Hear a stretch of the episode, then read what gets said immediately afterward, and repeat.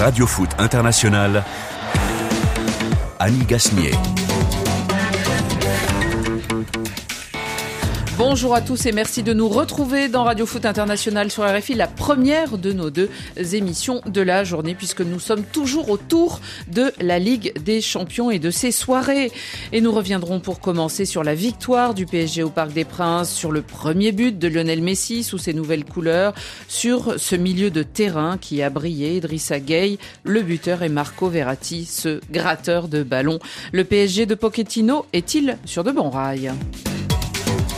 La grosse contre-performance de la soirée est sans doute celle des Madrilènes, piégées sur leur pelouse par les Moldaves de Tiraspol.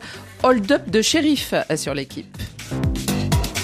Ce soir, il y a encore des matchs et les Dogs sont chez Mozart. Le LOSC en meilleure forme qu'en début de saison se mesurera au RB Salzbourg, alors que la Juventus, diminuée, recevra les Blues de Chelsea ou que Manchester United et CR7 accueilleront Villarreal. Et nous, dans ce studio, aujourd'hui, nous accueillons un de nos partenaires qui euh, ne nous visitait plus euh, dans ce studio depuis deux ans, mais qui annonce toujours son arrivée dans le couloir de cette manière. Bonjour monsieur, bonjour madame. Content d'être avec vous. Bonjour Carlos Bianchi. Très content d'être avec vous. Bonjour, Franchement, Carlos. et je suis sincère, et vous m'avez manqué parce que je, je me sens à l'aise avec vous et, et bien, Eh bien, on franchement. est très heureux de vous retrouver derrière ce micro autour de nous pour débattre en plus. Hein, Messi a marqué son premier but au PSG. Alors, Carlos, PSG, Messi, je crois qu'il y a des points communs et que ça tombe parfaitement.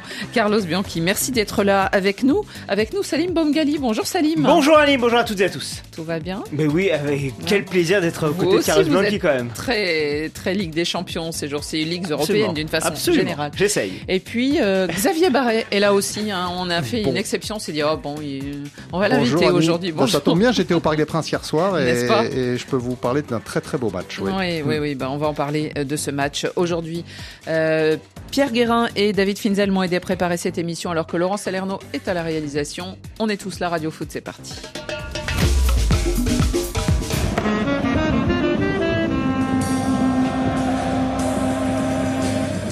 Señoras y señores, va Messi. Atención. Aquí Lionel con Mbappé. Dejó para Messi y está. ميسي راح ميسي مرة كرة خطيرة ميسي جول جول الله ميسي ميسي ميسي It's Messi. 2 0 to PSG. And a first in the blue of PSG. 梅西一路拿球到前场，把球分过来，再做给梅西，有球打门，漂亮，终于有了！ Léo Messi qui a du champ, Léo Messi qui repique dans l'axe, Léo Messi qui sert Neymar, Neymar qui rentre oh, Messi Messi, Messi Tous les couleurs du PSG Se iluminan los aficionados del Paris Saint-Germain. Léo Messi, c'est magnifique Un but dans toutes les langues en mondio, en mondovision hier soir. Ce but de Messi et à jamais le premier. Les Marseillais, mais à jamais le premier but inscrit par Lionel Messi, non plus avec des couleurs blaugrana sur les épaules, mais avec celle du Paris Saint-Germain, même si son but était un classique hein, de la Pulga argentine, du déjà vu au Camp Nou et ailleurs. Tout un symbole donc que ce but que la presse mondiale célèbre, puisque le sextuple Ballon d'Or a gagné une nouvelle vie. Depuis qu'il est devenu le numéro 30 du Paris Saint-Germain, il est suivi encore plus par, un- on- nous semble-t-il, à la loupe pour avoir donc quitté Barcelone et essayé de faire aussi bien que par ici. Alors la, la presse française, eh bien au moins pour ce qui est du, du PSG euh, et du journal Le Parisien, dit tout simplement merci Messi, alors que l'équipe parle de libérer Messi libéré, euh, notamment lui. Pour les journaux de Londres, le magicien Messi, Magic Messi, le flair de Lionel. En Catalogne, ici c'est Messi, évidemment, allusion à ici c'est Paris. Alors qu'à Madrid, on évoque le bombasso, le but marqué euh, par euh, Lionel Messi. En Italie, la magie Messi soulignée, Paris en extase, même si, note la presse transalpine, le meilleur hier, selon eux, c'était... Gay Non, Côté Verratti. les Italiens. Ah, Verratti, oui, pardon, Ah bien non, sûr. non bien plus. sûr. Ah, Donnarumma, Donnarumma, mais bien sûr. oui, Ah mais oui, Ouais. la première Évidemment. de Donnarumma en Ligue Évidemment. des Champions. Alors Évidemment. évidemment, ça ne leur a pas échappé. Carlos Bianchi, est-ce que c'était un, un grand jour pour euh, Lionel Messi du Paris Saint-Germain hier Et je pense que pour lui, oui. On sait très bien tout ce qu'il peut donner Messi et, et en plus contre une équipe euh, de ce niveau-là, de Manchester City. Et de Pep Guardiola en plus. Disons que il a joué mieux que Neymar, il a joué moins que Mbappé. Il, est, il a joué entre tous les deux. Et ce qui fait plaisir, c'est qu'il faut qu'on le comprenne comme il joue Messi. Parce que le but qu'il a marqué, c'est typique. Barcelone, lui, il doit avoir un numéro 9, un appui, pour qu'on lui redonne le ballon et qu'il se trouve devant le but. C'est simple. Il avait un numéro Parce que 7 c'est- devant, mais ça lui a servi. Oui, non, mais, non, mais c'est lui qui l'est. La question, c'est que Bien quand sûr. vous voyez le match, ou vous voyez l'action, lui, quand il donne le ballon, c'est le défenseur, il s'arrête. Mais lui, il continue parce qu'il connaît très bien que le partenaire, il va le remettre. Il va se retrouver toujours comme ça. Mais je pense qu'encore, il peut donner beaucoup plus. La question, c'est que l'équipe, il comprend très bien qu'il faut qu'il joue pour Messi. Parce que Messi... Même à Paris. même à Paris, mais surtout parce que lui, il a 34 ans. Je sais très bien que eh, il veut jouer tous les matchs, il, joue, il veut jouer tous les 90 minutes, il va jouer la sélection argentine, il va revenir, et il va continuer à jouer. Mais à 34 ans, c'est pas pareil qu'à 25. Et en plus, les adversaires, ils comptent aussi. Après, il court aussi euh, beaucoup moins que, que les joueurs de 25 ans, euh, parce que, parce que encore on le voyait hier, et c'est à mon avis le point faible du PSG, on y reviendra peut-être, c'est qu'effectivement, ils se retrouvent souvent en situation de défendre à seulement 7, Mm, mm. parce que même s'ils ont fait des efforts, et Messi aussi euh, hier, euh, Et pour, Neymar. Neymar un peu plus, et même Mhm. Mbappé aussi, euh, il y, a, il y a souvent sur les phases de contre-attaque, et face à une équipe comme euh, Manchester City, c'était criant, euh, on voyait très très vite les, les Citizens qui remontaient dans le camp de, de PSG, et puis ben, Mbappé, Messi qui revenaient euh, vraiment là, à mais- petits pas. Et là, et là, ça veut dire, tu vois que le milieu de terrain, c'est un milieu, milieu de terrain plutôt défensif, celui de, de Paris. Absolument. Mm. Parce que tous les trois, ils sont plus des jeux défensivement qu'offensivement. Verratti va jamais te marquer un but. Il joue très Pas bien souvent. devant la ligne, il récupère le ballon, vrai, etc., etc. En, fait, c'est effectivement ces milieux du PSG et ils l'ont très bien fait hier. euh, Ganagay et, et aussi euh, On va y venir. euh, Verratti, oui, ils, ont- ils se sacrifient On va y pour venir au, milieu de terrain, mais euh, encore un petit mot sur sur euh, Messi parce qu'on a l'impression que c'est quelque chose euh, de- d'incroyable qu'il est qu'il est marqué. euh, on le dit libéré. C'était important pour lui euh, de, de marquer euh, sous les couleurs du, du Paris Saint-Germain parce que il a déjà sa, sa statue pratiquement, en tout cas cette stature et ce charisme qui, qui l'entoure, qui le protège Oui, même. mais le joueur, il veut toujours marquer c'est lui, parce que les jeunes, ils attendent qu'il marque. Regardez-vous, Mbappé, ça fait six matchs qu'il ne marque pas. Sûrement qu'il y a des gens qui le critiquent à Mbappé. Il s'est fait critiquer, lui, que c'est l'avenir du football français. C'est l'avenir peut-être des meilleurs joueurs du monde, Mbappé. Mais il s'est fait critiquer parce que ça fait six matchs qu'il ne marquait pas. Si Messi n'aurait pas marqué, il va jouer à l'extérieur, il ne marque pas, ils vont commencer à dire oui, Messi, Il a 34 ans. euh, oui. Alors pour lui, c'est franchement, il y a un but de cette nature parce qu'il était beau. Et oui, C'est- complètement. En fait, en plus, c'est un but plein de symbolique. Vous l'avez dit, Annie, et Carlos l'a également dit. C'est un but très Barça. Euh, vous fermez les yeux, vous imaginez le maillot du Barça sur son dos. C'est exactement ça, avec la remise. Et quand elle est dans l'axe, quand elle était au Barça, soit elle la mettait en lucarne, soit elle mettait petit filet à ras de terre, au ras Oui. du poteau. Donc ça, déjà symboliquement. Et puis aussi, de le mettre face à ce City-là. Je, je rappelle que si le PSG venait à perdre, ben, on commençait à se poser des questions sur une potentielle qualif du PSG, même peut-être pour le- les huitièmes de finale. Etc. C'est ça, etc. avec avec les critiques, on allait revenir. Ah, rappelez-vous ce qu'a dit Mbappé sur euh, Neymar. Enfin, on allait tout euh, mélanger.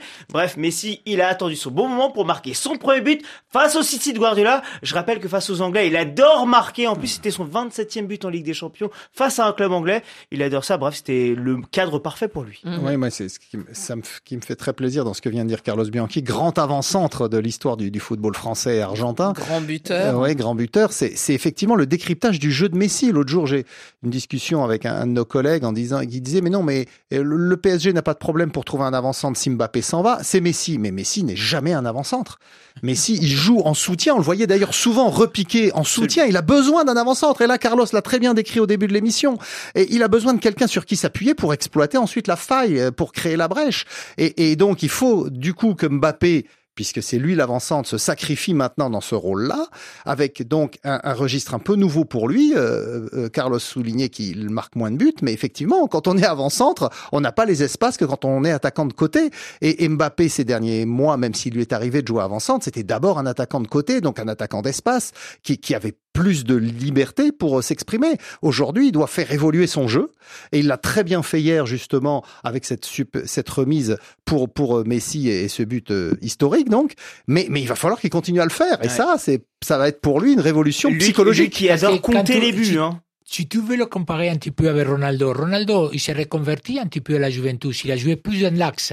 Mhm. Mais lui, il a le sens du but, il a les caractéristiques pour marquer des buts, Ronaldo. C'est plus un buteur qu'autre chose. Mbappé, non, Mbappé, il peut jouer pour les autres aussi, il peut déborder, il peut occasionner des occasions de but pour l'équipe. C'est différent. Et alors, c'est placé comme avant-centre, il doit apprendre à jouer d'avant-centre. En tout cas, ce premier but est intervenu, je dirais seulement euh, au quatrième match, donc euh, avec le Paris Saint-Germain, et à la 74e minute, euh, Lionel Messi, qui, vous le disiez, hein, était un peu discret quand même dans la partie, pas tout le temps, mais mais en tout cas, il y a des moments où on, on l'avait un peu perdu de vue. Il voit cependant, lui, dans ce match, le début d'une meilleure entente avec ses partenaires.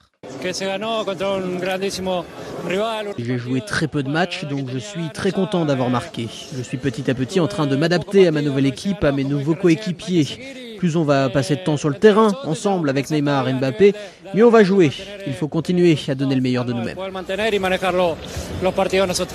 Le trio de stars a-t-il un peu euh, effacé? Xavier Barré sa pâle prestation de Bruges Euh, On a l'impression qu'ils étaient très heureux d'avoir été tous les trois hier soir. En tout cas, c'est ce que laisse croire la photo du trio prise après le match qui tourne sur les réseaux sociaux hein, dans le vestiaire bras dessus bras dessous tous les trois. Bien sûr, j'avais trouvé les critiques un peu sévères après le match à Bruges, surtout que Messi avait été probablement le meilleur des trois. Il avait même euh, failli marquer puisqu'il avait eu un, un- un tir sur la transversale. Euh, mais mais euh, c'était leur premier match à Bruges ensemble, tous les trois au coup d'envoi. Euh, donc euh, du coup euh, là là on voit que ensuite Messi est parti disputer les éliminatoires de la Coupe du Monde dans la zone sud-américaine. Il est revenu, il a pas pu jouer le match euh, ben, à Reims, je crois. Non, celui euh, À Reims, contre, il a joué. contre- contre Ah, Clermont, contre Clermont. Euh, contre Clermont, il n'a pas pu jouer. Donc, du coup, là, euh, vous l'avez dit, Annie, c'était seulement sa quatrième apparition euh, sous le maillot du PSG, puisqu'en plus, il a été blessé ensuite. Donc, je trouve que finalement, pour des garçons qui ont très peu joué ensemble, on trouve assez vite des automatismes. C'est qu'à moitié surprenant, parce que ce sont de très grands joueurs. Mhm. Euh, Est-ce que c'est le début Vous êtes d'accord avec euh, avec Messi, Salim On est toujours d'accord avec Messi. Est-ce que c'est le, le début de de- de- d'une entente entre ces trois ces trois personnages? Parce que c'est vraiment des personnages sur un terrain. Ils ont ils ont beaucoup de talent individuel. Il y a aussi beaucoup d'ego, on le sait, entre des grands joueurs et des stars. Est-ce que c'est c'est le début de quelque chose Ça va dans le sens de- des propos de Xavier, encore une fois. Déjà, c'est bête, mais on a des joueurs très intelligents qui savent qu'ils ont besoin de l'autre pour gagner, pour gagner encore, pour soulever des trophées potentiels. Puis je rappelle quand même que Neymar et Messi, eux, ils se connaissent bien. Oui. Déjà, il y a une base quand même. Alors on parle certes d'un nouveau maillot, mais les deux ont joué et pas qu'un peu au Barça. Alors c'est peut-être Mbappé et euh, Carlos en parlait tout à l'heure. euh, Mbappé qui va peut-être devoir entre guillemets, je dis bien, j'aim- j'aimais les guillemets, se sacrifier un petit peu en étant à la pointe et en devant jouer un petit peu pour Messi, pour Neymar. Après, est-ce que Mbappé va avoir, va vouloir avoir ce rôle? C'est peut-être ça, au final, l'interrogation qu'on aura dans les prochaines semaines. C'est-à-dire, je rappelle une chose, c'est que Mbappé, il le dit souvent, il compte ses buts. Il est très sur les statistiques, à cheval sur ça. Est-ce qu'il est prêt donc à peut-être moins marquer, mais à faire plus de passes décisives pour Messi et pour Neymar? Ça aussi, ça va être une question. On se souvient qu'une année, hein, il avait, euh, il, était mécontent de ne pas avoir été emmené à Lorient, je crois, parce que il aurait peut-être pu dépasser le total. Je de rappelle qu'il compte ses buts à l'entraînement aussi. Hein. Et d'être soulier d'or, oui. Carlos, euh, trois joueurs de, de, de cette, euh, de cette dimension, euh, ils, sont, ils sont tenus de, de s'entendre, mais, euh, mais c'est un plaisir aussi sans doute de s'entendre avec des très grands joueurs. La, pa- la- la- C'est plus facile parce qu'ils ont plus de qualité, disons. Mais le Voilà. problème, c'est qu'il faut, il faut, se- tout ça passe par la tête. Mhm.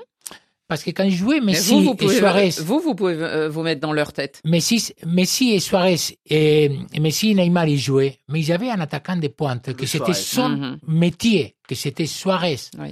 Là, il faut le demander à Mbappé qui joue à une place où il ne la connaît pas. Parce que lui n'est pas un avant-centre typique. Alors, il faut voir comment, comment réagit Mbappé parce que Mbappé, il peut jouer pour les autres, parce qu'il le fait quand il joue à l'extérieur. Mais la question, c'est que lui aussi, comme tu l'as dit tout à l'heure, il regarde 10 matchs, 2 buts. 10 matchs, 15 buts. Les buts pour un attaquant, c'est très important. Mm. Tiens, Carlos, juste, pardon, parce que là, vous êtes en train de dire effectivement que Mbappé, ben, est-ce qu'il va réussir à s'adapter? Il y a un numéro 9 sur le banc, Icardi. Est-ce qu'on serait prêt à mettre Icardi alors que Mbappé, c'est le génie, mais Icardi, lui, pour le coup, c'est un 9, il pourrait peut-être plus jouer avec Messi et, et Neymar, non? Bah, ouais. Qu'est-ce que tu Je, fais? je, je, je, je- je- j'aimais cette hypothèse. Ouais, hein. Et, et vous sortez qui Salim Même Mbappé, typiquement, puisqu'on me Non, dit non, qu'on non, a besoin non, d'un non. 9. Non, Mbappé, pour plus- moi, ça va être le meilleur joueur. euh, Ça va plus- être le meilleur joueur au monde pour En moi. plus, faut pas oublier qu'il y a quand même un vrai, un vrai, un vrai problème entre Icardi et Messi, hein, pour des raisons personnelles. Absolument. Et, Voilà, et puisque- ancien, bon, oui, puisque la- plus calme qu'avant Ça histoire. peut-être un hein. peu tassé, mais bon, elle existe encore, hein, Oui. puisque la Vanda, Vanda et la femme d'Icardi était la, la, la femme de- du meilleur Ouais, copain de mais Messi. ça fait des donc, années qu'on raconte donc la même ouais, histoire. mais quand même, Bon, ça c'est euh, Paris Match. c'est- C'est peut-être pas, euh, c'est peut-être pas Radio Foot. Bon, on c'est pas les continue. meilleurs amis du monde quand même. Le premier à marquer pour le Paris Saint-Germain hier soir, en tout cas, c'était le milieu de terrain, Idriss Gueye, l'international sénégalais, d'un coup de pied en pleine lucarne, un missile, hein, il aurait atteint les 100 km heure ce ballon. Mais pas seulement, et le Lion de la Teranga a été élu homme du match. Les supporters rencontrés par Hugo Moissonnier étaient tous d'accord, c'était lui le meilleur. Ouais, magnifique. Ganagay, il a fait un match incroyable. Il était trop fort, il était partout. En ce moment, c'est vraiment le meilleur milieu du PSG. Il apporte vraiment en défense, il apporte une présence en attaque aussi. Ça veut dire qu'il il- il- il est, il est partout. Troisième saison euh, de Idrissa Gueye, meilleur buteur de l'équipe actuellement. C'est assez drôle, mais il a marqué autant de buts que, Kylian Mbappé sous le maillot du, du Paris Saint-Germain. hein, quatre réalisations, alors que les deux autres saisons, il n'avait marqué qu'un seul but. Est-ce qu'il a progressé à ce poste pour vous, Salim? Le, le truc, c'est que moi, je vois des matchs où Gay est exceptionnel, même en Ligue des Champions. Rappelez-vous son premier match Oui. face au Real, il y a souvient. deux ou trois ans, où, euh, 2019. où le PSG gagne 3-0 et fait un match hors norme au milieu de terrain. Sauf qu'après, par la suite, Gay, ben, on l'attendait justement à ce niveau-là et il avait beaucoup déçu, en tout cas beaucoup d'irrégularités. Là, depuis le début de la saison, vous avez évoqué son nombre de buts et même son impact hein, dans le jeu. Il est présent depuis le début de la saison, que ce soit en championnat et donc également en Ligue des Champions. Donc déjà, de dire, à ce niveau-là, il a progressé en termes de régularité. C'est peut-être, vraiment depuis le début de saison, le meilleur joueur du PSG. Ouais. que le problème. Vas-y, Xavier. Non, c'était juste pour dire que c'est ce qui est terrible pour lui, c'est que finalement on retient que le but de Messi, alors qu'effectivement il a fait une partie formidable hier. Euh, Mais nous, on est alors- et- et- RFI, et, voilà, on sait donc- que et- euh, du côté du Sénégal notamment, on a les yeux sur Idrissa Gueye. et il a fait effectivement une, une prestation euh, éc- énorme. Et, et c'est vrai qu'il a. Est-ce qu'il a franchi un cap Il a quand même 32 ans, donc c'est plus euh, maintenant un, un débutant. Donc on sait que, on sait ce dont il est capable. Mais ce que soulignait Salim, moi ça, je reste euh, euh, partagé sur le sujet parce que s'il a été très bon hier, euh, c'est aussi peut-être parce qu'il va être laissé au repos le week-end prochain et qu'il va pouvoir parce que il faut voir, il court pour deux.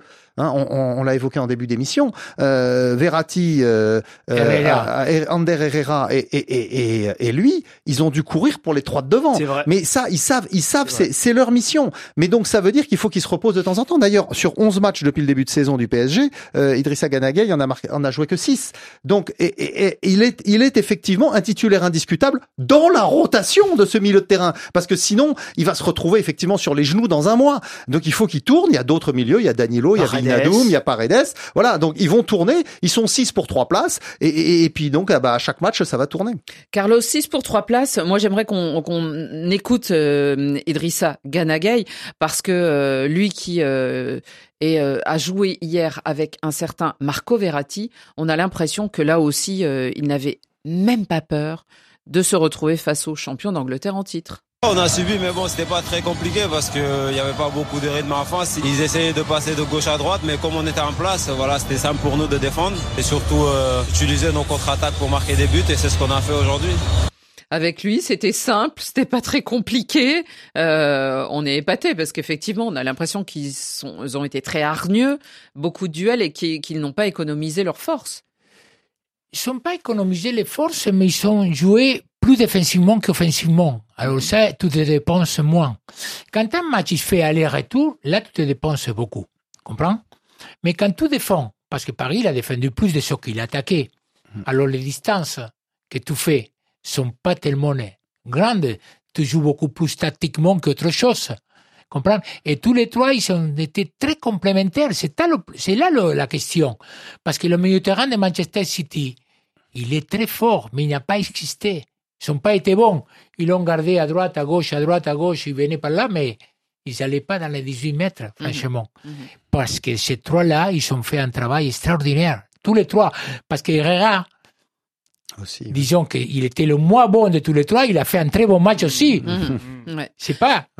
Xavier Barret, euh, Ma- Marco Verratti, euh, souvent blessé, mais aussi euh, quand il est présent, euh, tout d'un coup, il éblouit et on voit que lui, hein, le fameux petit hibou. Et aujourd'hui, la presse, alors euh, Pep Guardiola lui a carrément déclaré sa flamme hier soir en disant je suis amoureux de ce joueur et on le comprend sans doute, euh, surtout quand il n'est pas blessé.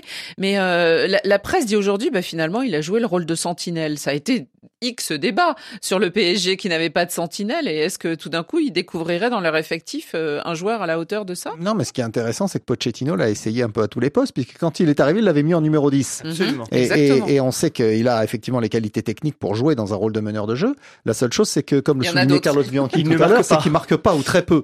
Euh, donc, en le mettant plus en retrait, euh, il a, il- il a toutes ses qualités techniques, mais pour garder le ballon, pour le ressortir proprement, il est effectivement déroutant. Et, et si Pep Guardiola a souligné sa, sa prestation, c'est qu'effectivement, euh, euh, Verratti a terriblement gêné ses, le, le jeu de son équipe par sa qualité technique, son sens du placement, et puis sa ruse aussi, hein, parce que il a quand même eu un, un carton jaune Oui, seulement. quand même. et Il aurait pu en avoir deux. Hein. On a Oui, parce que lui, franchement, il souffre quand il faut défendre. Parce que lui, c'était un style Pirlo. Oui. C'est plus pour avoir le ballon et pour faire jouer. Mm. Il le récupère, mais des fois, comme c'est pas son vrai métier, il y a des fois qui arrivent très tard. Et alors, il te met un petit semelle par là, un autre un petit semelle par l'autre côté. Après, il s'énerve. Eh oui, Il mais, part. mais quand même, c'est un, si tu mets deux mecs qui cavalent beaucoup à Ouais. côté de lui, lui, c'est un très bon joueur. Salim, Ouais. pour Mais- terminer. Mais c'est vrai que l'intelligence, que ce soit Marco Verratti, vraiment les trois ont été complémentaires, c'est le terme vraiment important. Et moi j'insiste, et on évoquait le cas de Gay il y a quelques instants, Gay là où il m'a encore plus épaté, c'est notamment dans le soutien qu'il a eu pour Nuno Mendes, par exemple. Nuno Mendes qui avait parfois des difficultés sur son côté, Mm. et on voyait un deuxième arrière-gauche arriver, puisque Gay il a joué souvent presque ce rôle de deuxième arrière-gauche face à Marez, Marez que l'on n'a pas vu dans la partie, ou parfois Gay ou Herrera allaient de l'autre côté. Enfin, c'est pour ça que vraiment les trois ont fait, euh, on parle du trio euh, mais le trio du milieu a été épatant aussi. Dans cette opération euh, du groupe, euh, disons dans ce dans cette soirée, euh, il y a quand même eu un coup de théâtre dans ce groupe A. C'est la victoire à Bruges de Bruges, pardon, à Leipzig.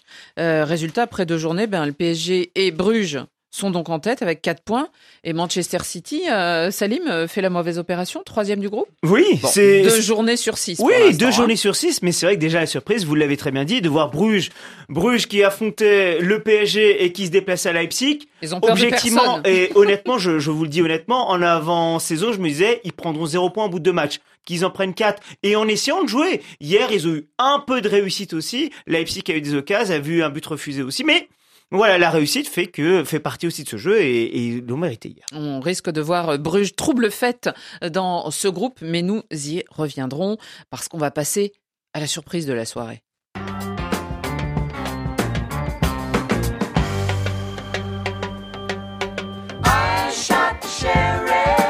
Incroyable le but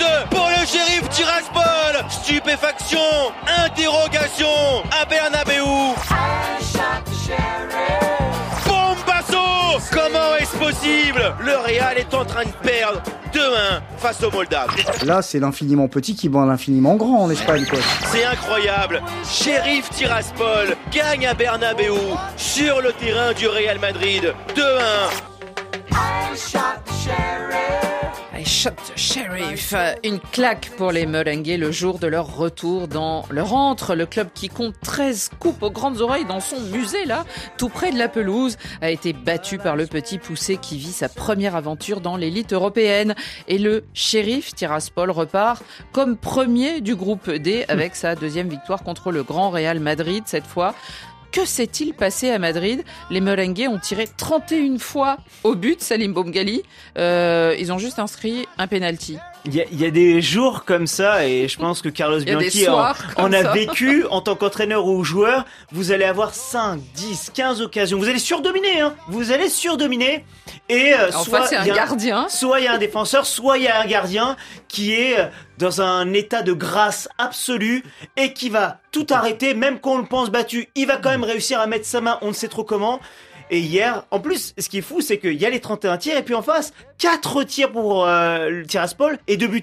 Et notamment le deuxième but, cette frappe, cette demi-volée du gauche, extérieur du gauche qui va dans la lucarne. On se dit, mais comment il l'a mis? Il peut la retenter, il la, la réussira jamais. Et il y avait une réussite et une combinaison de réussite absolument parfaite. Le nom de ce gardien, il est grec, il s'appelle Athana, euh, Athanasiadis. Athanasiadis, Ouais. exactement. Il est prêté par l'AEK Athènes au Oui. shérif Tiraspol. Carlos, est-ce que euh, c'est un, un jour de, de malchance pour le... Il y a des matchs comme ça. Celui qui a joué au football ou il a dirigé, on trouve toujours dans notre histoire des matchs comme ça. C'est incroyable. Tu, tu peux frapper 40 fois et tu ne vois pas la mettre au fond. C'est incroyable. Le Ça gardien, rentre il- dans la tête au bout Et le moment, gardien, c'est il va ça d'un côté, il la touche avec le pied de l'autre côté, il va dehors, ou il va sur le poteau. Il faut avoir de la chance aussi. Les deux ballons sur le traversal, Oui, hier, si Mhm. le match il passe à, à- à un partout, qu'est-ce qui se passe? Il n'a rien à dire. Mhm. Il n'a rien à dire. Alors c'est ça. Et à Real Madrid, c'est à l'arrivée, dès qu'il s'est trouvé avec euh, une équipe qu'il avait la chance de son côté, ça s'arrête là. Cette victoire a été Mm. dédiée par le capitaine de cette équipe, le Colombien Franck Castañeda, à la nation moldave. Je suis très heureux de cette victoire, de mes coéquipiers et de ce que nous sommes en train de réaliser. Et grâce au travail de notre coach, nous faisons de grandes choses. Nous réalisons les rêves de ce club et du peuple moldave. Je veux dédier cette victoire à ma famille et à tous ceux qui ont cru en cette équipe. Je veux aussi remercier tous les Moldaves qui nous soutiennent toujours. Ahí. Qu'y a-t-il dans ce message? Est-ce qu'il y a un message subliminal euh, de- du Colombien euh, envers les Moldaves Il y a euh, surtout un message politique parce qu'il faut savoir que ce club de shérif Tiraspol, en fait, c'est le club d'une partie sécessionniste de la République de Moldavie, qui est une ancienne république soviétique, mais peuplée maj- très majoritairement de Roumains, et la Transnistrie, donc, en revanche, c'est des Russes ou des populations russophones. Et donc, ils bénéficient du soutien de, de, de Moscou, il faut le dire, hein, et, et le, le président de cette région-là euh, est un ancien du KGB qui a créé la société shérif et qui détient en fait tout le business de, de, de la vie là-bas, les stations-service, les, les supermarchés, tout ça, c'est ouais. shérif. Et il a monté un club de football donc en 1997 et il se sert de ce club de football pour se faire de la publicité. Et c'est d'ailleurs assez... euh, Ça marche euh, eh ben, Ça marche puisqu'ils arrivent en Ligue des Champions après avoir passé tous les tours de barrage. Mais là-bas, ça marche aussi Euh, et là-bas, non, là-bas, il y a une vraie, vraie, vrai souci puisque c'est une, c'est un État, un État non reconnu qui vit de façon autonome au sein de la Moldavie.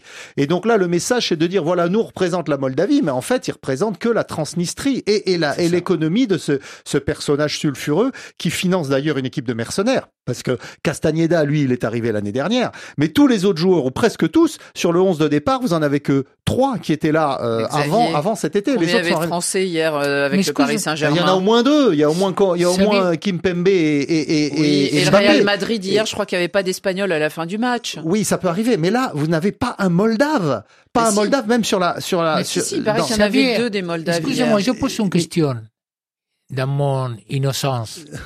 Je dis, comment la UEFA il laisse participer une équipe de football s'il n'a pas un pays derrière Si, mais il y a la Moldavie. C'est pour ça qu'il théoriquement. participe au championnat de Moldavie. Je serais tenté de dire c'est un peu comme si c'est un peu comme Monaco en fait. À part que là il y a une situation de conflit, conflit larvé mais une situation de conflit. C'est-à-dire que Monaco participe au championnat de France, mais il y a un accord entre les deux États, il y a des accords à tous les niveaux. Il n'y a pas de monégasque les- non plus dans l'équipe. Il n'y a pas de monégasque effectivement, quoi qu'il y a, il y a peut-être des résidents monégasques, mais bon. Un résident, c'est autre chose. Mais, mais, mais bon, il y a un accord de longue date entre la France, la Fédération française de football, l'État français et, et la principauté de Monaco.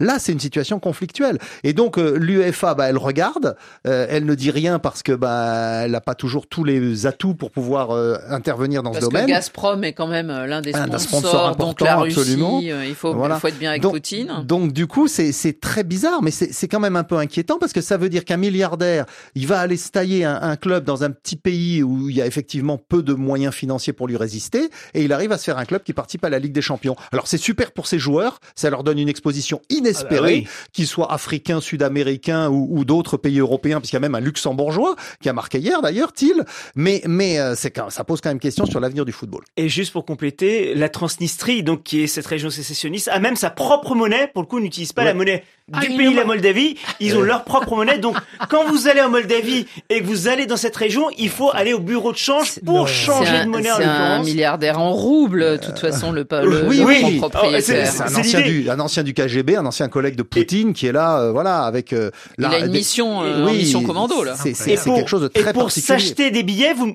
pour des matchs de Tiraspol, ne serait-ce qu'en Ligue des Champions, vous pouvez pas le faire sur le site du club.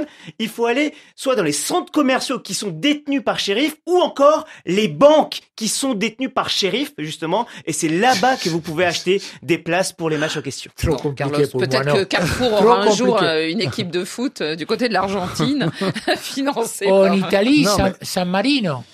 Ouais. Sans- Oui, voilà, c'est ce Oui, genre mais- de Mais là, il y a des accords. En Mais gros. Oui, mais Saint-Marin, c'est- pareil, c'est un pacifié État en reconnu, euh, il y a des accords de coopération, etc. Voilà. Là, là, c'est une situation de fait, comme il y en a d'autres en Europe d'ailleurs, avec euh, Chypre du Nord, par Tout exemple, euh, avec. euh, On n'a pas encore euh, un club en Crimée, mais euh, la, qui mais sait la si, euh, Crimée, l'UEFA a pris les devants sur la Crimée. Ah. Quand il y a eu la crise en Crimée, ils ont pris les devants parce que effectivement, ils voulaient que les clubs de Crimée participent au championnat russe. Et alors, j'ai plus tous les détails, il faudrait que je re-regarde. Mais l'UEFA a pris Ouais. les devants en interdisant. C'était encore, je crois, Michel Platini qui était encore là. Et il a dit non, non, non, non, il est exclu que les clubs de Crimée participent au championnat La Crimée russe. est devenue Euh, russe, hein, voilà. donc du coup, russe. Et on a un peu le même problème actuellement avec le Shakhtar Donetsk qui est d'une région plus ou moins euh, Russe. occupée par les Russes et donc qui est obligé de jouer tous ses À matchs Kiev. à Kiev ou voire à Lvov avant. Voilà pour ce qui est donc euh, des résultats d'hier soir. Nous, on va continuer en évoquant euh, la soirée qui nous attend parce qu'il y a encore pas mal d'affiches ce soir.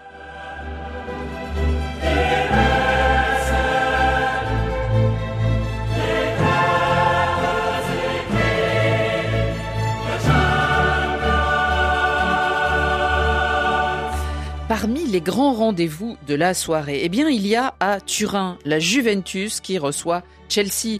Des Blues qui ont été battus au cours du week-end, on l'a rappelé hier, hein, Salim, par Manchester City qui croyait-on arriver dans une dynamique? Finalement ça n'a pas été le cas alors est-ce que les Blues qui n'étaient pas qui ont été battus vont l'emporter? C'est tout le, le mystère ils arrivent quand même les Blues de Chelsea sans N'Golo Kanté alors Le c'est Covid. Hein, c'est ou Verratti ou Gay de, de ces Blues.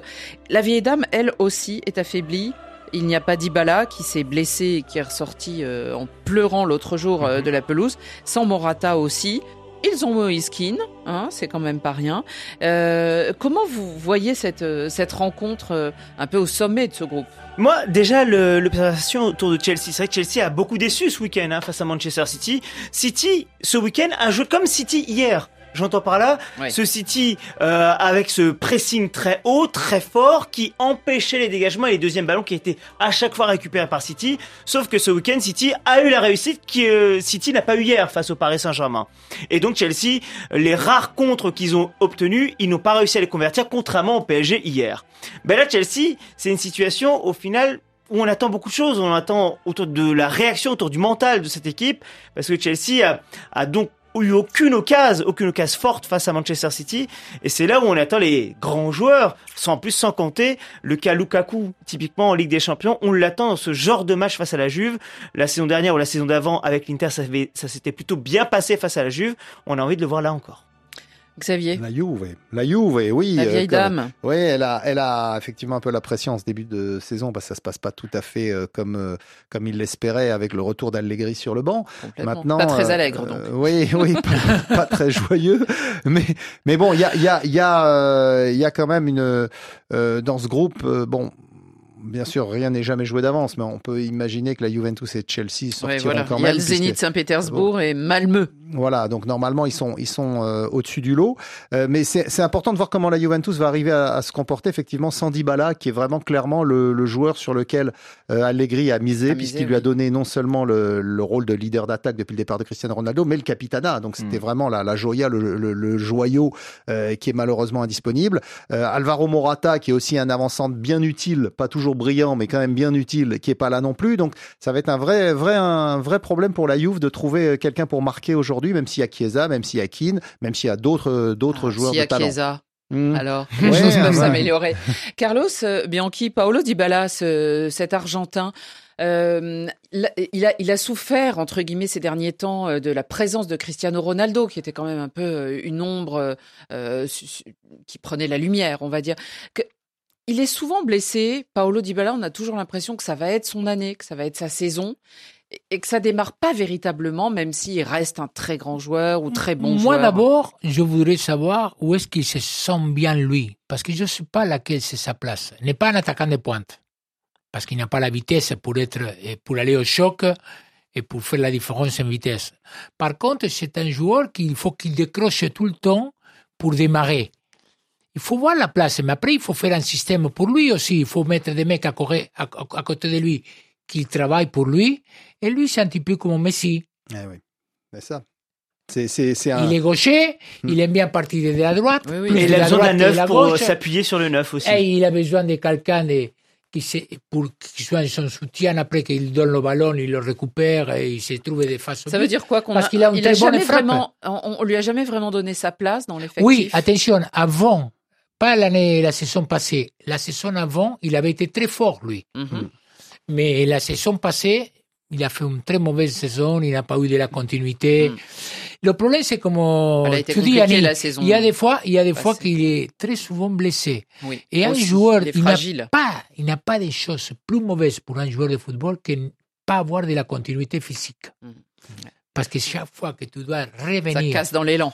tu t'imagines, Ramos, ça fait 4, 5, 6 mois qu'il joue pas. Et, et encore, Mm. Carlos, l'année dernière, on avait les, les chiffres. hein, je crois qu'il a joué 21 matchs sur la saison. pour ça que je quand dis- on sait que le, le, Real revenir, en joue au moins pour 50. revenir dans le coup, Mm.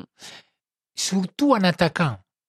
Ouais, Un défenseur, ça va. Un défenseur, tu sais, tu mets le cul derrière. et- ça va. Mais un attaquant. Là, on sent l'attaquant. Mais un attaquant, mais un attaquant, si ton coéquipier, il te file le ballon devant, il faut que tu ailles, il faut que tu ailles, hein. Tu peux pas dire non, je ne veux pas. Par contre, un défenseur, il revient en arrière, il joue Est-ce tranquille. que, est-ce que pour Dybala, il n'y a pas un complexe, euh, peut-être inconscient, le fait qu'on le présente comme le nouveau Messi D'ailleurs, euh, euh, Carlos. Bianchi, Carlos Bianchi a très bien expliqué, il a besoin de jouer, il joue dans le Même rôle rôle. que Messi. Ils n'ont Mm. pas réussi à jouer ensemble en équipe d'Argentine parce qu'ils jouent dans le même rôle. Et moi, je me souviens ce qui s'est passé dans les années 90, après le départ de Maradona, on n'a pas arrêté de présenter en Argentine des nouveaux Maradona. Donc il y a eu Diego Latorre, il y a eu euh, Pablo Aymar, il y a eu Juan Roman Riquelme. Enfin, il y en avait tous les ans, il y avait un nouveau Maradona qui sortait et peu ont confirmé. Est-ce que c'est pas un peu ce complexe qui guette syndrome. Dybala? Sais pas, il faudrait demander à lui, mais c'est ce que tu, la question que tu poses, elle est tout à fait normale, oui, parce que il, il est gaucher, il est petit comme Messi. Il, il préfère jouer du côté droit pour se trouver des faces au but avec le pied gauche et tout le but devant lui. Ce sont les habitudes, sauf que avec le ballon, Messi il va dix fois plus vite Hmm. que Dybala. Dybala. Carlos, euh, Carlos Bianchi, le coach, aurait-il aimé avoir euh, Federico Chiesa dans son groupe? C'est un bon joueur. Et son père, c'était un très grand Ah, bah oui. joueur. Son père, c'était un très grand joueur. Et lui, il marque de ses buts, que c'était incroyable. Franchement, c'est un très bon joueur. oui. il va, il va encore grandir, entre guillemets, c'est-à-dire il va encore progresser. Il- Mais bien sûr, hein, pourquoi Parce qu'on l'a vu, là, il est champion d'Europe déjà. Il a déjà Mais beaucoup progressé. Hein. Oui. Ah ouais, depuis qu'il est parti de la Fiorentina. Fiorentina, hein. ouais. Mhm. Après qu'il est parti de la Fiorentina, la Juventus, c'est beaucoup plus exigeant. Ouais, parce qu'il a pris, euh, il a Il pris, a la, pris place de, la place de Bernardeschi, euh, qui était pourtant un des grands espoirs aussi du football italien. Et, c'est vrai que quand on le voyait, Chiesa au début, franchement, Mm. on avait l'impression d'un attaquant très volontaire, mais mal dégrossi, qui manquait de finesse euh, technique et tactique. mais il a une bonne frappe. Et, là maintenant, il a vraiment bien progressé depuis. Et il a une un très bonne frappe. Hmm. Il va vite. Il a fait une très bonne Coupe d'Europe. Ah bah oui, énorme à l'euro. Autre match euh, Ah, important, toi, ça te plaît, non, Annie? Ça te plaît, le, oui, Oui, oui, le joueur? oui, oui, oui. Ah bon. Mm, Le style du joueur, les ah buts bon, qu'il très marque. bien, très hein. bien. Je Ouais, voulais ouais. savoir. Sur RFI, on en parlera aussi ce soir, évidemment. C'est de ce match où se retrouvent eh bien, les Lillois. Ça, les Lillois qui sont dans la ville de Mozart.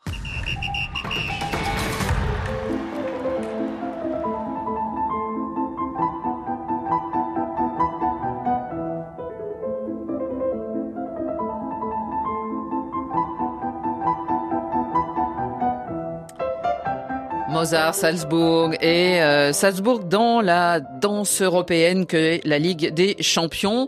Euh, notre Mozart à nous, il s'appelle Eric Mamrut et il est justement dans cette ville euh, où a déjà défilé euh, le PSG. On s'en souvient euh, notamment. Je crois que l'OM aussi est allé jouer hein, contre Ah, le RB sûr. Salzbourg. Demi-finale de Coupe d'Europe. Et cette fois, nous avons des dogs lâchés dans cette ville. Euh, bonjour, euh, Eric Mamrut.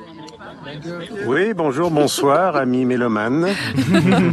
Alors vous, vous n'êtes pas un dog lâché dans la ville de, de Salzbourg, mais quand même, dans cette Middle Europa, c'est un beau voyage dans une ambiance particulière pour, euh, pour l'équipe de Lille. Bah, c'est un match très, très important. Après, ils sont pas venus faire du tourisme, donc euh, le fait qu'ils soient dans la ville de Mozart, je pense que ça doit leur passer au-dessus de la tête. Euh, effectivement, ça devrait être une Dommage.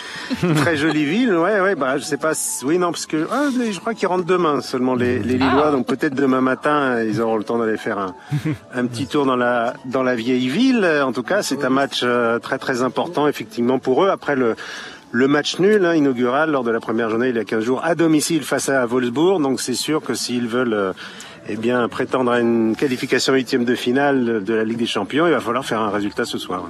On a l'impression, en tout cas en regardant hein, les adversaires que sont euh, Séville et Wolfsburg, ainsi que, que donc euh, Salzbourg et Ligue, hein, voilà les Wolfsburg, quatre. Salzbourg et, et Voilà, Séville. voilà. et Séville. On a l'impression que Lille euh, pourrait faire quelque chose. Et en plus, dans cet effectif, euh, Eric Mamrud, vous l'avez euh, croisé hier, c'est Timothy Weah, le fils de son grand-papa Georges Weah, le libérien hein, du PSG. À votre micro, il a parlé de, ce rêve euh, qu'il vit tout éveillé euh, de disputer un match de Ligue des Champions. Pour moi, c'est quelque chose d'incroyable. Depuis euh, tout petit, je rêve de ça. Il y a deux ans, on était en Ligue des Champions, mais j'ai une blessure. Du coup, ça veut dire que je ne pouvais pas jouer. Mais cette fois, je suis dedans et je suis très, je suis très fier, je suis très content. Franchement, Dieu m'a béni parce qu'il y a trois semaines, j'étais blessé et maintenant, je suis ici avec l'équipe. Euh, euh, mon père, il me donne beaucoup de conseils toujours. Euh, ma mère aussi. Voilà, ils sont contents. Moi, je suis content et je suis très excité de, faire mes premières étapes en Ligue des Champions. Alors très excité, d'autant que ils sont sur une bonne dynamique, ces Lillois en championnat de France. Eric, et, et ça peut les, les porter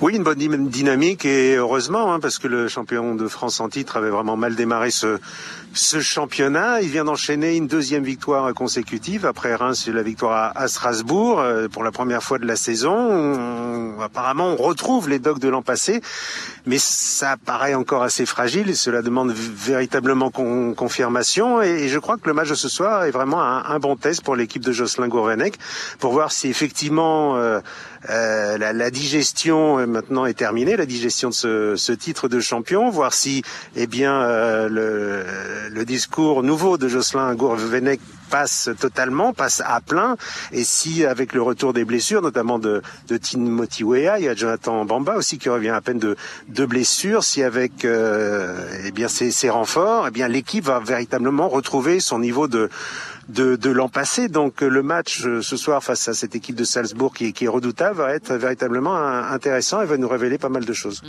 C'est comme un, un double test, on dirait euh, Xavier Barré, parce que euh, à la fois confirmer cette dynamique qui vient la- de- de- du championnat de. France, mais aussi euh, sur la scène européenne où donc on le dit, ils ont tout le monde a un point dans ce groupe-là. Donc Oui. pour l'instant, euh, il y a quelque chose à jouer. Et surtout Timothy Weah dans l'interview de- d'Eric Mamrut euh, confiait qu'il y a deux ans il était un peu jeune et surtout Lille était tombé dans un groupe très relevé puisqu'il y avait Avec Valence, il y Chelsea. avait Chelsea Et l'Ajax. et, et l'Ajax, c'est ça. Ils, étaient, ils avaient terminé dernier du groupe, ils avaient donc été éliminés de toute coupe européenne. Là, compte tenu du tirage, bah, on attend Lille en huitième de finale, hein, il faut le dire. Euh, bien sûr que c'est pas gagné d'avance parce que Salzbourg c'est un très bon club, Wolfsburg c'est quand même un quatrième du championnat ou troisième du championnat d'Allemagne, et puis Séville c'est un habitué des coupes européennes aussi. Mais mais euh, sur ce qu'ils ont montré contre Wolfsburg où ils auraient dû gagner, on, on attend qu'ils Oui. confirment, qu'ils confirment à, à- à- face à face à Salzbourg. Et, et ce LOSC s'il ne sort pas de cette poule, on sera forcément déçu parce que on sent que euh, il y a le potentiel pour aller plus loin dans la compétition. Salim, d'autant qu'il y a Timothy Weah, mais il y a aussi Iconé, il y a aussi euh, Jonathan Davis. Il y a, il y a quand même ces joueurs qu'on avait vu briller l'année dernière.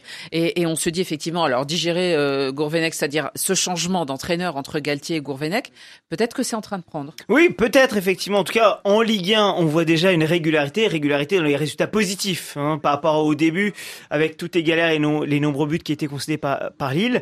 Euh, donc déjà, on voit ça de, de manière positive. Malgré tout, attention, ce soir, c'est c'est un très gros test, j'insiste, parce que Salzbourg, lors du premier match à. Séville, Salzbourg a été énorme. Hein. Alors, il y a eu 1-1, certes. Il y a eu deux pénalties qui ont été ratés par Salzbourg. Hein. Deux sur trois. Ils ont eu trois pénalties, ils en ont marqué un, ils en ont raté deux. Mais euh, par exemple, Karim Adeyemi, qui est le jeune gamin, il a 19 ans, l'allemand de cette équipe de Salzbourg, qui est euh, La promis révélation. potentiellement un grand, un très grand avenir même. C'est vraiment un test vous l'avez dit, pour voir si vraiment Lille s'est vraiment relevé et remis dans le bon sens, mais test face à une équipe euh, plus qu'un concurrent direct. C'est- Ça va jouer vraiment entre Salzbourg et Lille, la deuxième place. Eric Mambrut, on a donc l'impression que vous allez assister à un match euh, très équilibré. A priori sur le papier, même si bon, après il y a la, la guerre des coachs et qui est favori. Alors le, le, le coach euh, autrichien dit que Lille est favori de par son, son statut de, de membre d'un grand championnat, mais Salzbourg évidemment euh, quand même n'est pas une petite équipe, même si évid- évidemment sur le sur la scène européenne, la grande scène en Ligue des Champions, ils n'ont ils n'ont remporté que trois matchs seulement euh, dans cette compétition dans dans leur histoire. Euh, Salzbourg champion d'Autriche pour la huitième euh, fois d'affilée, invaincu cette saison. L'équipe a joué 14 matchs, 13 victoires et un résultat nul en comptant le barrage de Ligue des Champions, en comptant la, la Coupe nationale. C'est 40 buts marqués, 8 encaissés, une équipe redoutable véritablement à domicile, une équipe très offensive, une équipe euh, dynamique qui fait le pressing, qui harcèle l'adversaire et qui sera véritablement en pleine confiance. Donc ils vont devoir véritablement se, se montrer costauds. Ces, ces jeunes, hein, David, Weah et compagnie, ça manque peut-être un petit peu d'expérience à, à- à cette hauteur européenne. Euh, et donc euh, pas simple, pas simple. Là, là c'est le moment véritablement de, de montrer ce qu'ils ont dans le ventre. Jonathan, David, vous avez totalement raison. On se souvient que l'an dernier, hein, euh, Salzbourg, euh, en Ligue des Champions, eh bien c'était la révélation De- d'un- d'un Norvégien, euh, le fameux Haaland, qui euh, depuis euh, sévit ailleurs euh, du côté de Dortmund. C'est un club, effectivement. euh, il faut rappeler rapidement, euh, si, si on a le temps, euh, l'histoire. Parce que euh, moi, j'étais allé à Salzbourg dans les années 90 pour France Football. parce qu'ils ont- Austria-Salzbourg. L'Austria de Salzbourg a été en finale de la Coupe de l'UEFA contre l'Inter de Milan. Je sais plus si c'est en 91 ou en 92. Euh, et ils avaient disputé cette finale et ils avaient perdu de peu contre l'Inter où il y avait Bergkamp, où il y avait euh, Jonk, il y avait des Néerlandais, mais il y avait plein de- d'extraordinaires joueurs. Et c'était une très très belle aventure qu'avait vécu l'Austria de, de Salzbourg. Il a été ensuite récupéré parce qu'il a un peu plongé. Il a été récupéré par Didi Mateschitz, le patron de Red Bull, qui est originaire de Salzbourg et qui a dit, ben voilà, on va faire, on va, on va investir dans le football à partir du début des années 2000 sous l'imp- sous l'influence de Franz Dans Beckenbauer, le sport en qui est un de ses amis. Et, Mhm. et, et, euh, et donc ils ont ils ont décidé, ils étaient déjà en Formule 1, ils ont décidé d'investir dans le football. Et mais par contre avec un modèle économique qui est, on veut former les jeunes. Ouais. Et donc il a fait ça à Salzbourg, mais comme le, le Red Bull après, Salzbourg n'arrivait pas à se qualifier pour la Ligue des Champions, ils ont dit Leipzig. on va on va aller en Allemagne à Leipzig. Donc là et finalement ils ont monté ce club à Leipzig et depuis ils ont les deux clubs qui sont en Ligue des Champions, ce qui prouve qu'ils ont très bien travaillé.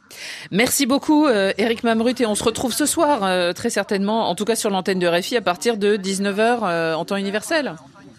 Exactement, exactement. Pour à le ce soir. coup d'envoi à ce soir, Eric. Merci. Antoine Grenier Merci. et Martin Guez seront en studio et attendront vos messages. Juste un petit mot. Il y a un match important aussi. Manchester United de Cristiano Ronaldo notamment, euh, qui reçoit Villarreal. Là, c'est un peu short, c'est pour Solskjaer. Oui, et puis surtout, c'est euh, histoire de revanche quand même pour Manchester United qui, je vous rappelle, il y a quelques mois a perdu sa finale d'Europa League face à Villarreal au tir au but. Cette séance de tir au but interminable face au Villarreal de Emery. Euh, donc oui, il y a forcément beaucoup de d'histoire et de revanche à prendre pour United. Et puis on attend un homme, Cristiano Ronaldo, qui était agacé euh, ce week-end. Il y avait eu la défaite de Manchester United à domicile face à Aston Villa. Et on le sait, quand il est un peu agacé, Cristiano Ronaldo, il s'énerve. Et en règle générale, il marque beaucoup de buts après. ouais, attention aux adversaires donc. C'est la fin de ce Radio Foot International. Merci beaucoup Carlos d'être Merci à vous. revenu dans notre studio. Il arrive toujours dans les couloirs de RFI en sifflant de cette manière, Carlos. C'est pour ça, ce petit clin d'œil. Merci Carlos, on vous retrouve hein, ces prochains jours sur l'antenne de RFI, vous aussi messieurs. À tout à l'heure.